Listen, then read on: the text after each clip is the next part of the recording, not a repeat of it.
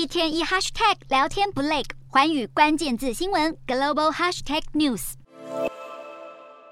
现代化的场馆在卡达灰蒙蒙的天空下格外突出。这次卡达为了世界杯大兴土木，打造了八座球场。虽然国际足球总会宣称这次的世界杯致力于碳中和，包括场馆采用太阳能照明、新建水利节能系统，以及在周边建造公园绿化环境等。不过专家并不买单，毕竟这次世界杯的准备时间长达十一年，期间产生的碳排放可能高达三百六十万吨，比上一届俄罗斯世界杯的碳排放高出了七十趴。碳排监察机构指出，球场为了调节卡达酷热的天气，另外安装了冷却系统。这次的八座球场中有六座是为了比赛而建造。世界杯结束后，恐怕会变成蚊子馆。另外，世界各地的球迷为了追逐赛事，一定会搭乘飞机来到当地。其中，决赛周的球迷可能多达一百二十万人，让当地航空公司每天必须加开五百班次的航班往来于卡达和其他中东城市。也有声音质疑主办单位的碳排计划过于量身打造。如果单纯看四个星期的赛事期间，卡达确实有能力达成碳中和。但如果计算赛前长达十多年的准备，可就不是如此。